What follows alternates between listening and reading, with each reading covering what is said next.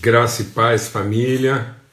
A alegria do Senhor é a nossa força, suas misericórdias são a causa de nós não sermos consumidos e elas se renovam sobre nós a cada manhã. Graças a Deus. Mais uma mesa preparada aí na nossa viração do dia. Mais uma oportunidade de a gente se encontrar como família, como irmãos, crescer na nossa consciência de povo, de família, né, de irmãos e irmãs, assentados ao redor dessa mesa preparada pelo Pai, tempo de virtude, tempo de comunhão, de crescimento, transformação no nosso entendimento. Amém?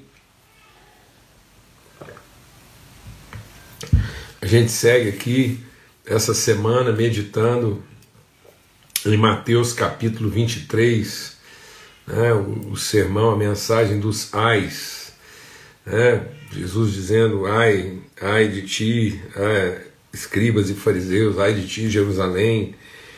Então é uma exortação de Jesus momentos antes, né, horas, no sentido de dias e horas antes dele ser levado à cruz, ser crucificado em favor de nós, a sua família uma palavra de exortação, de orientação, né? um tempo mesmo assim de abrir os olhos do nosso entendimento, de nos fazer refletir sobre aquilo que é a nossa verdadeira vocação e o nosso desafio à coerência.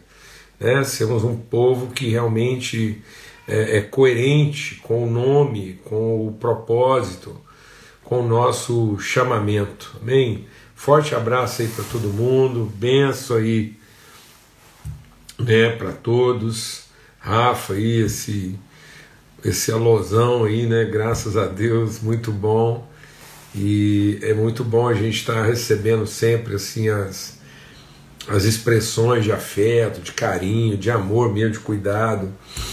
Né? E, e é tremendo, isso renova a gente, nos, nos estimula, nos inspira, nos consola, né? ilumina o nosso entendimento e o nosso coração.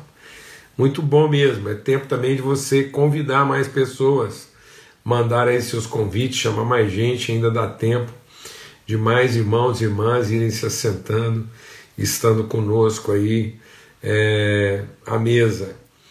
É, tem uma irmã que deixa eu só voltar aqui, né? A Patrícia está dizendo aí, estou sendo confrontada com esse tema. Todos nós, viu, Patrícia? Isso é um, é um confronto mesmo, a nossa maneira natural de pensar. Por isso que Jesus está dizendo isso, está falando dessa, né, dessas coisas à multidão, aos seus discípulos, para que nós tenhamos nossos olhos atentos, né, para que a gente se aperceba, para que a gente não se iluda a respeito de nós mesmos, né, para que a gente não construa de nós mesmos, estereótipos e, e, e modelos, né? É, expressões é, é, institucionalizadas, né?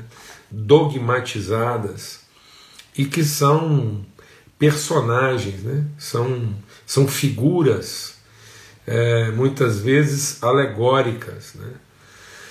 Nós não podemos ser uma figura alegórica, nós temos que ser uma personificação parabólica. Então, nossa vida ela tem que ser uma, uma, um, uma personificação que, que, que aponta, né, que, que chama, que desafia o entendimento das pessoas ao conhecimento de Cristo.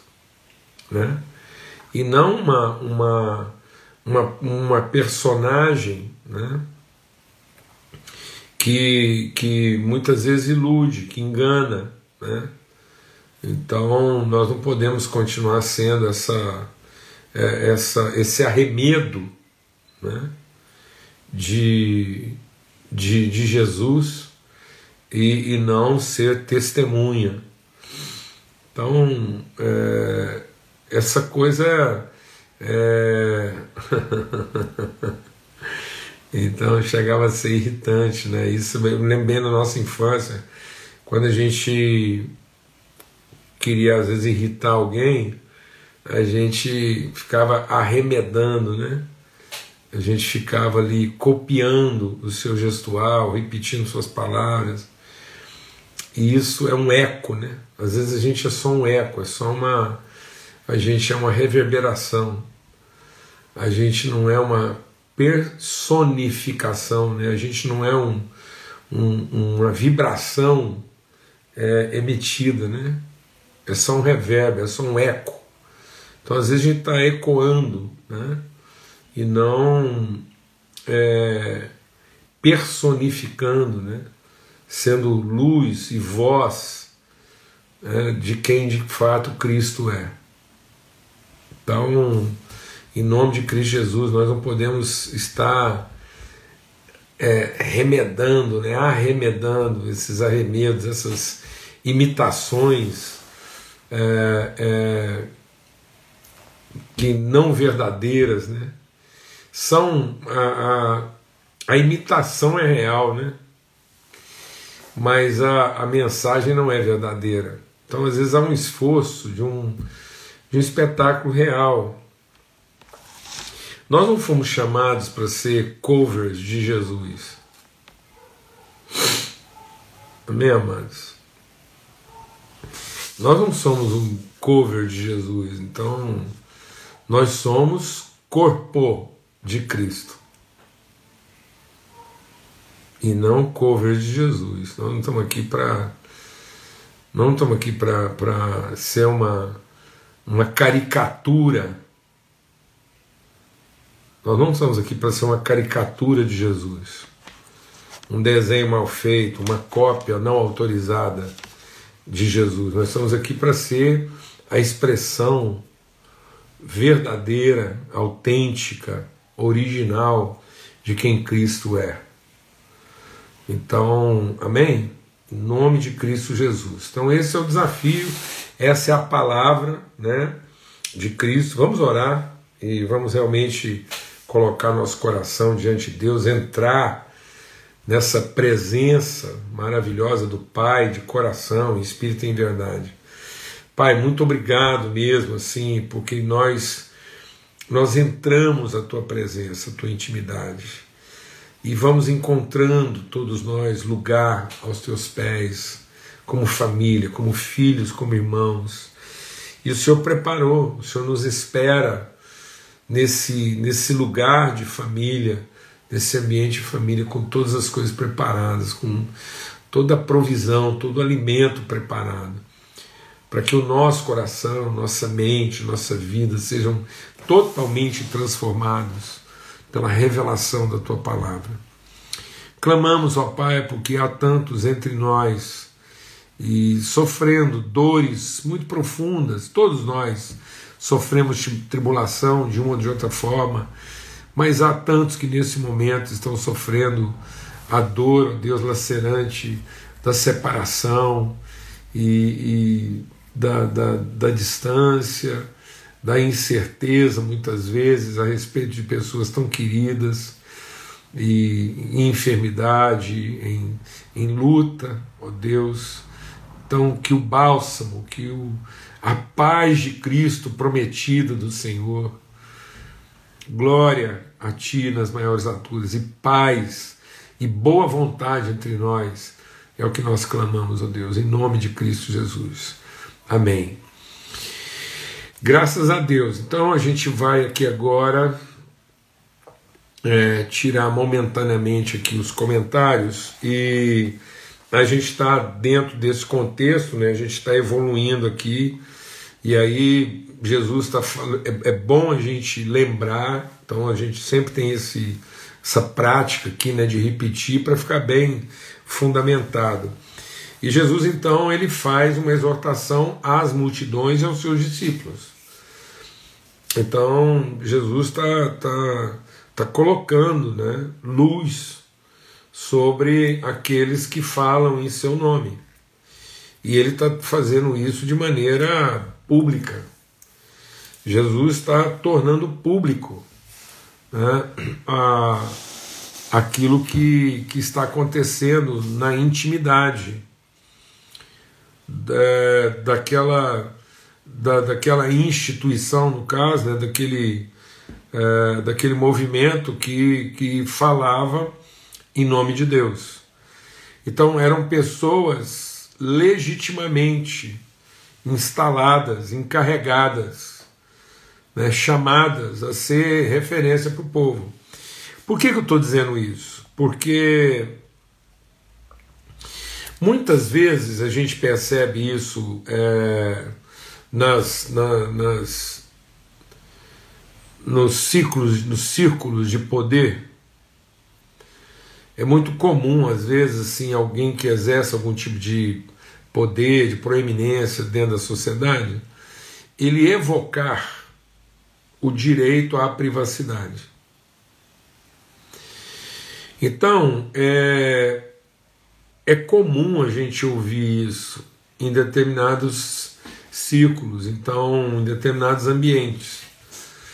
Mas é essencial a gente entender que quem aceita, quem, quem responde ao chamamento da liderança, do cuidado das pessoas, ele não tem, ninguém tem direito a essa privacidade, não. Não existe isso.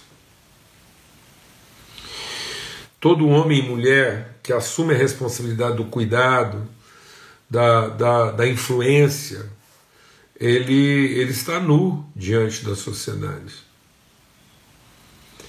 E isso vale principalmente para os líderes espirituais. E é interessante perceber que toda vez que começa a se instalar uma situação assim de usura, de desmando, de controle, uma das primeiras coisas que são evocadas é o direito à privacidade. Então, é, é comum é, ser ensinado, eu estou falando em nome de Cristo Jesus, entenda uma coisa. É comum, por exemplo, ser ensinado, inclusive em algumas escolas, que preparam líderes para o ministério, é comum ser ensinado às pessoas que eles não devem abrir suas intimidades para os outros. Que eles não devem é, se permitir né, é, a intimidade deles ser exposta, porque as pessoas podem usar isso contra eles. Paulo já diz o contrário, ele diz: Nós sabemos que a nossa intimidade foi devassada. E sabemos que quem devassou a nossa intimidade quer usar isso contra nós. Mas o nosso redentor foi crucificado nu. Nu. Então a exposição pública, a nudez pública de quem é chamado, vocacionado, de quem assume a responsabilidade da influência, da liderança, da paternidade, isso, isso é, é, é, é intrínseco do chamamento. Por isso que Jesus ele não foi lá, falou, falar com os fariseus, eu vou, vou, vamos ter que falar com o povo. Não, ele foi diretamente. Jesus está falando o quê? Às multidões e aos seus discípulos. Então Jesus está advertindo os discípulos e está alertando as multidões a respeito do padrão de liderança vigente. Então é uma é uma responsabilidade essa essa advertência, esse alerta e essa exposição. Então Jesus está alertando e está exortando. Ele está exortando seus discípulos, dizendo: olha, cuidado para que vocês não entrem nesse mesmo caminho de confusão e está alertando a multidão quanto ao, ao, ao tipo de pessoa que está evocando. E ele está dizendo que são pessoas que assumiram isso de forma imprópria. Então há uma impropriedade. Ainda que essas pessoas evocassem o direito. Então, muitos desses escribas e fariseus, eles estavam trabalhando numa, numa linha de direito mas não eram de fato. E isso acontece. Há muitos homens e mulheres que muitas vezes são de direito, mas não são de fato. E a gente está compartilhando aqui o tempo todo que não há direito. Não há direito. O único ser com direitos sobre os outros é o Criador. Então, só tem direitos o Criador. Por isso que Paulo diz: por acaso tem a criatura direito de dizer ao Criador porque me fizesse assim? Por quê? Porque o direito é intrínseco de quem cria. E como não há ser humano com capacidade de, de, de criar a partir de si mesmo, nós temos a capacidade de perceber, de, de traduzir, de materializar, de conceber, de multiplicar, mas nós não temos a originalidade da semente, nós temos a replicabilidade da semente. Então nós temos a responsabilidade de replicá-la. Mas ela não nos pertence, nós não temos direito. Nenhum homem, mulher de Deus, nenhum líder, por melhor que seja, por melhor que faça o seu trabalho, isso não confere a nenhum líder, nenhum homem, mulher de Deus, direito sobre quem quer que seja. Não é esse direito.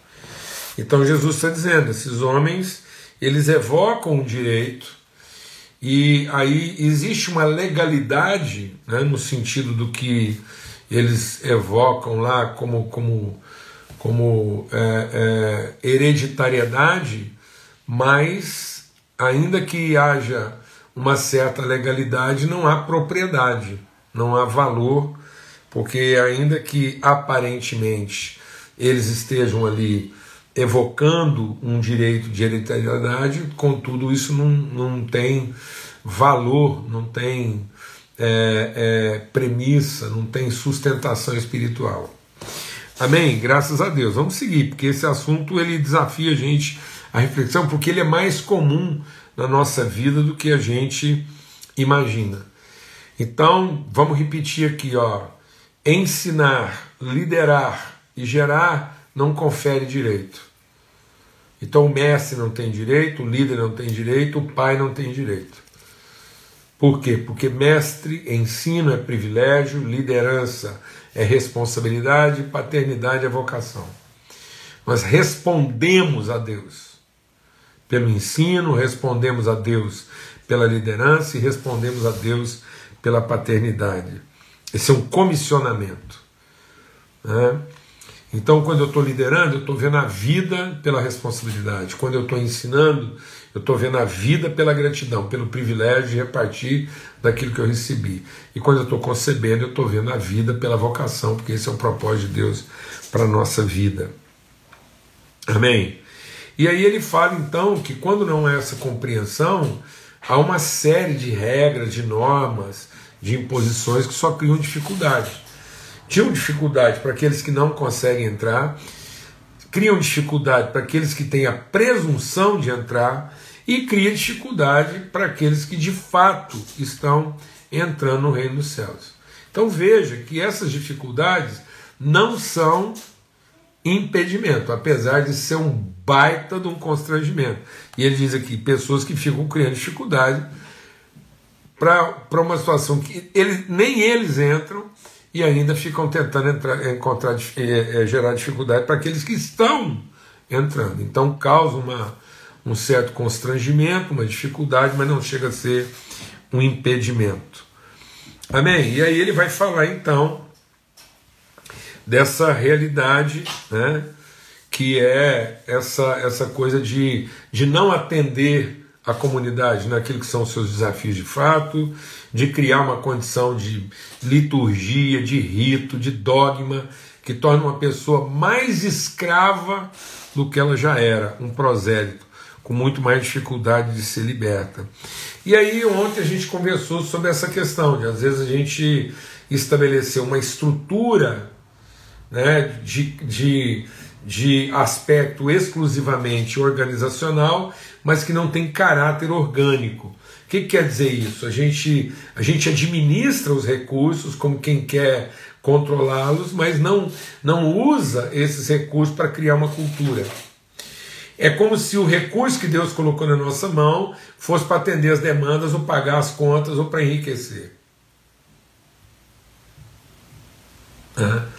Então, o, o, o, recurso que Deus colocou na nossa mão, ele não tem, é, é, ele não tem premissa financeira, não é, não é para estabelecer um comércio. Deixa Deus ministrar o nosso coração, porque isso aqui é grave.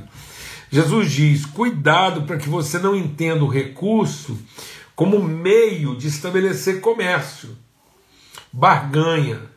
Nenhum recurso financeiro ou qualquer que seja é para fazer uma barganha. Por quê? Porque a barganha ela reforça a ideia do direito. Então não é financeiro. Mas o recurso que Deus coloca na nossa mão é para que, na gestão do recurso, a gente crie uma cultura econômica, a gente crie uma comunidade justa. Amém? Rapidamente eu quero citar um exemplo prático disso. Quando Deus coloca o dízimo lá, no princípio, né? E Deus ensinou lá e colocou o dízimo na comunidade. Muitas pessoas pensam que o dízimo era uma taxa era um, uma, uma tarifa que Deus está tá incluindo na conta 10%, como se ele fosse um garçom. É, achar que o dízimo é uma tarifa é a mesma coisa de você entrar num restaurante e, e alguém te dizer que a gorjeta está inclusa. Ora, se a gorjeta está inclusa, não é gorjeta. Então é uma taxa de serviço. Então é como se Deus. É, eu trabalhei por administração de obra. Então na administração de obra, o meu, o meu, o meu, a minha remuneração era uma taxa do serviço prestado. Muita gente pensa que Deus taxou a prestação do serviço dele em 10%. E que se eu não pagar esses 10%, vai cair no serviço. Eu vou até ficar um negócio aqui. Então a gente fala, ó, cuidado, porque Deus é rigoroso com essa taxa aí. Então, tudo que você vai fazer na vida, Deus cobra um percentual de serviço. Então ele. E o percentual de serviço de Deus é 10%. Então, isso você não pagar os 10%, rapaz, você não tem noção da bronca que você arrumou, Deus mela o seu negócio, em vez de te ajudar, ele até te trabalha. Jesus amado. Só pode ter sido o capeta que fez a gente ler a Bíblia desse jeito. Só pode, porque ele era. A Bíblia diz que ele só virou capeta porque entrou comércio no coração dele. Então o que, que fez de Lúcifer Satanás? Sabe o que, que fez de Lúcifer Satanás? A tarifa. O Lúcifer virou Satanás porque ele tarifou a prestação de serviço. Ele entrou em demanda. Ele levou Deus no tribunal por uma causa trabalhista, porque não estava contente com a tarifação.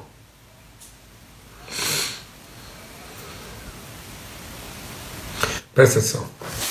Quando Deus colocou aquilo lá, Deus colocou o povo de Israel numa, numa forma elementar de cultura. Era para formar uma cultura.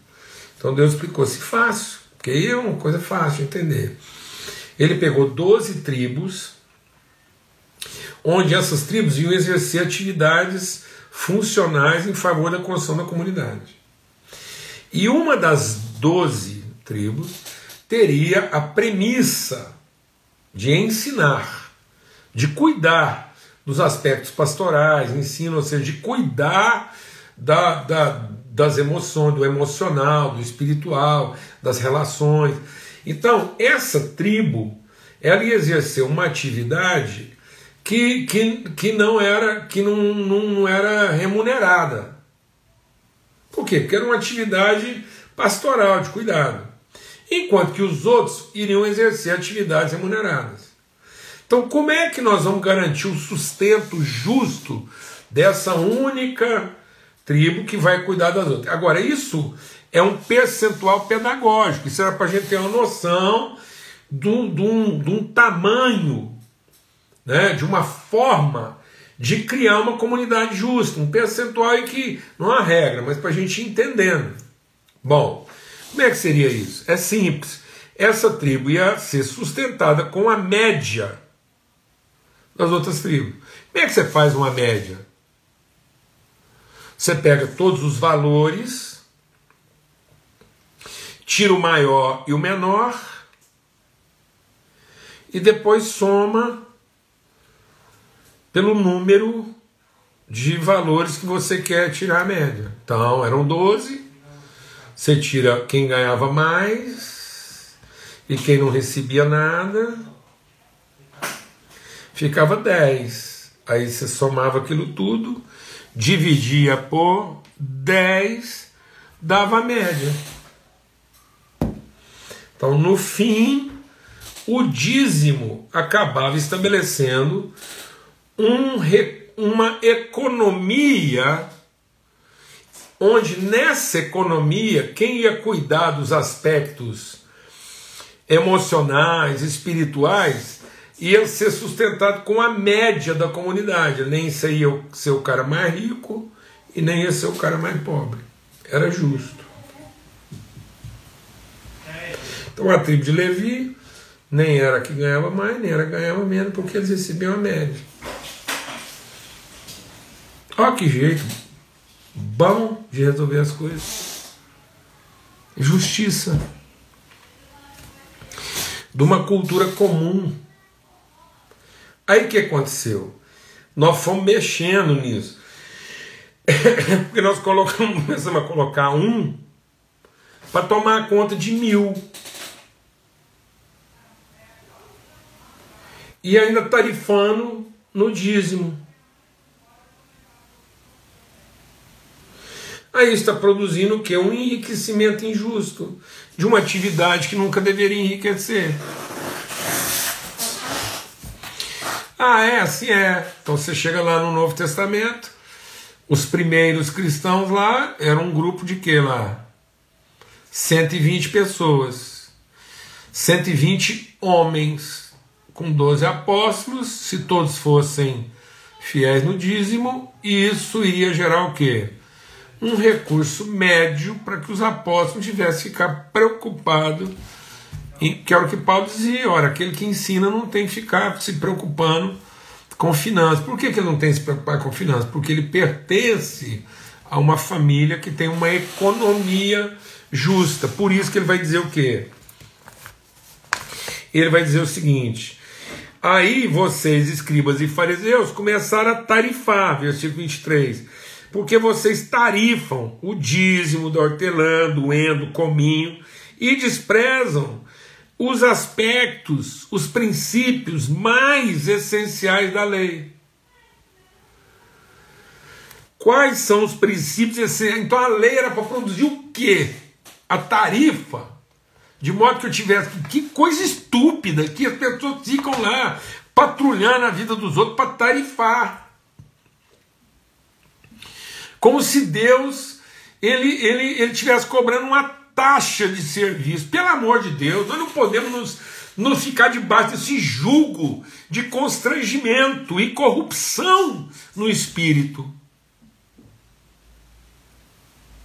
Como se houvesse uma taxa a ser cobrada pela prestação do serviço espiritual.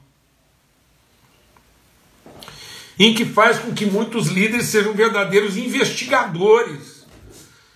Mas você está dando dízimo o quê? Do principal ou do, do, do, do prolabore? Meu Deus do céu! Foi isso que matou. A primeira morte registrada na igreja primitiva foi por causa disso. Isso mata. Ananias e Safira eles, eles acharam que a questão era financeira, não era a construção de uma economia de justiça, misericórdia e fé. Isso destrói. Eles chegaram lá, falaram: não, não vendemos por tanto. Pedro falou: vocês têm certeza que é isso que vocês querem fazer? O terreno é de vocês. Vocês não podiam vender pelo preço que quisesse e ficar com o que quisesse. Vocês ainda não entenderam que não existe uma taxa de prestação de serviço? E que essa conta que Deus ensinou a gente a fazer é um mínimo, é para que haja um mínimo de justiça. Que quando nós estamos falando de 10% do que for, isso é só para que não haja injustiça. Mas que na verdade Deus quer um compromisso integral. Ou quando a gente bate no coração do pai, quando a gente vai conversar com o pai, ele fala assim: oh, é o seguinte, eu tenho 10% para te entregar aí, porque os outros 90% eu vou gastar comigo.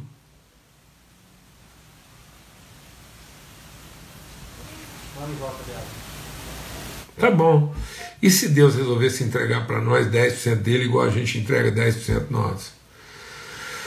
Como se eu pagasse a taxa de serviço de 10% para Deus e isso dissesse que agora eu sou dono dos 90%. Não, mas nada disso. Pedro falou para Ananias e Safira: falou, escuta, por que vocês não ficaram com tudo? E vem aqui mentir. Cumprir uma obrigação.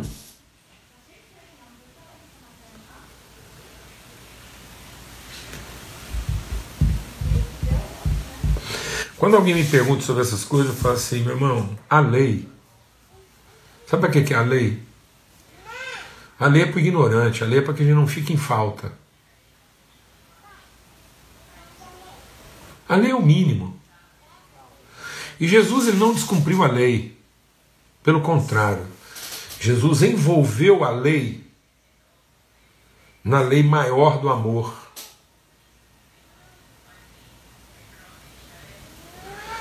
Então, não é nem dízimo, não é nem oferta. Sabe o que, que deve mover nossa entrega? Responsabilidade com a comunidade.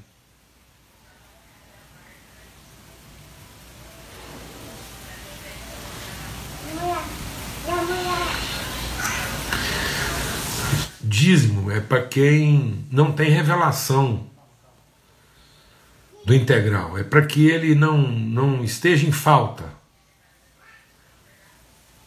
Oferta é para quem está satisfeito, é para celebrar.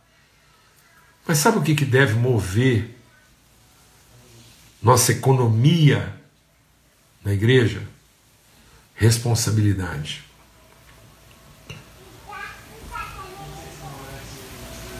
Responsabilidade.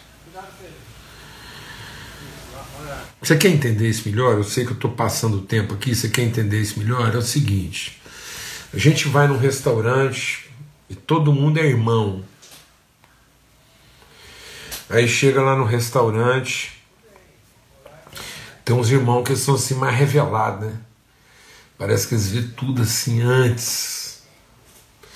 Então tem uns irmãos que eles começam a ter umas revelações antes. Então antes de chegar à conta ele já percebeu. Ele tem um um sentimento, ele sabe que a conta vai chegar, então ele chega e deixa todo mundo se sentindo assim, as pessoas menos espiritual do mundo. Porque fala, gente, vocês não reparam, não, mas eu tenho algo mais importante para fazer, eu tenho outro compromisso, então tenho que sair. Aí ele, ele é o revelado. Esse é o revelado. Aí depois, no grupo, tem o dizimista. O dizimista é aquele cara que sai até com as moedas de cada. Ele leva moeda de 5 centavos. Por quê? Porque quando chega a conta, finalmente chega a conta, e ele não é do grupo dos revelados, porque os revelados já foram embora. Aí, o, o, quando chega a conta, o dizimista pede a conta, ele soma, divide exatamente pela quantidade de pessoas, geralmente ele não inclui os 10% da taxa de serviço, então ele não é dizimista, ele é legalista. Então ele pega a conta, racha, e se der para cada um 22 e 25, ele tem os 25 centavos para colocar lá. Aí depois tem o ofertante. O ofertante é o seguinte: ele chega lá e fala assim, gente, ó, precisa ir embora. É o seguinte, toma aí trintinha e beleza. Ele não quer, talvez dá, talvez não dá, mas ele também, ele é ofertante. Já está de bom tamanho. Ele só quer ter a sensação que ele entregou um pouquinho mais do que ele consumiu. E ele acha que aquilo assim, é o arrebatamento. Sabe quem fica? Fica o irmão.